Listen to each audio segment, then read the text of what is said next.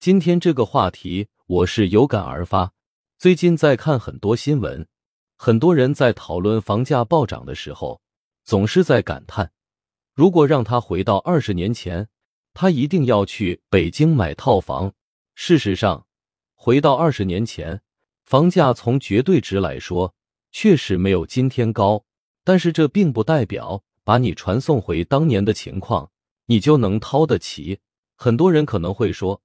如果让回到过去，我就算把亲戚朋友的钱都凑齐了，也得买一套。站在上帝视角来看，这句话一定没毛病，而且一点没问题。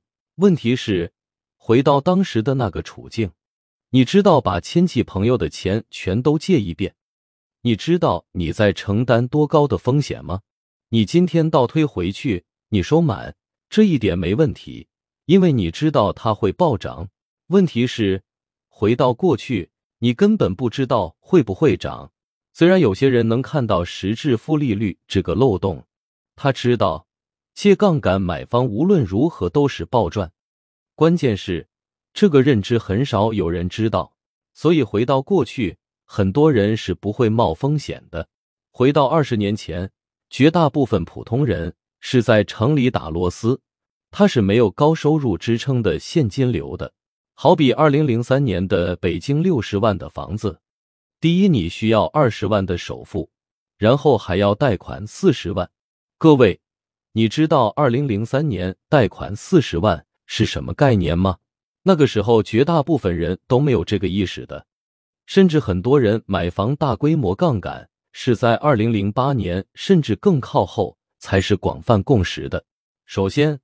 二零零三年能一下子掏出二十万首付的人就不是很多。其次，你还要有勇气贷款四十万。那个时候，如果我猜的没错，很多人是在城里打工挣钱，然后火急火燎去老家盖个三层小楼的。这种贷款四十万的事情，本身就没几个人敢去玩。所以，你可以去问问早期买房的人。你会发现，这些勇于加杠杆的人，大部分都是高收入者。这些高收入者很多都是农民进城做点小生意的，不管是开饭店的、开小吃的、做烧烤的、开服装店的，都挣到了钱。这些人的收入在当时算得上是高收入。除此之外，就是那些风口行业，包括互联网行业，或者是金融行业。这些高收入的行业的从业者，总之，这些人必定是觉得自己能够还得起，才会愿意去加杠杆。换句话说，如果你在那个时候就是个打螺丝的，或者是打工的，月入几千块，大概率你都会错过，因为你的现金流大概率不能覆盖这个月供。再加上那个年代，很多人都是挣了钱往老家盖房子。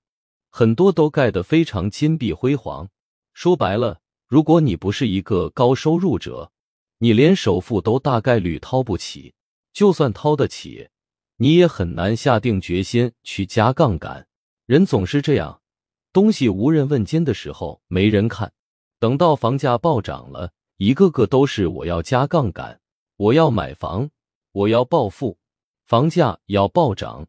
结果疫情一来，收入没了。房子暴跌，一个个都蔫了。人多的地方不要去。所以，我们说，很多时候都是你的内心在作祟，总感觉自己是命运的主宰。《西游记》里感觉自己是孙悟空，《三国》里感觉自己是大将，是孔明的弟子。其实呢，大概率是个路人甲，谁都不认识。人只有首先认识自己是个什么样，才有机会去改变，否则。大概率只能找个好枕头，在梦里找到出路。就像马云说的：“晚上想想千万条路，早上起来走原路，还是做梦好啊！”各位，好梦。以上都是我的个人实操经历和思考感悟的过程，希望能够给你一点启发，增长更大投资能力。关注公众号“我的投资小账本”，查看历史经典文章。或者加入免费知识星球，黄小猫的投资圈，每周刷新投资思维。看完有启发，点个赞，是对我分享干货最好的支持。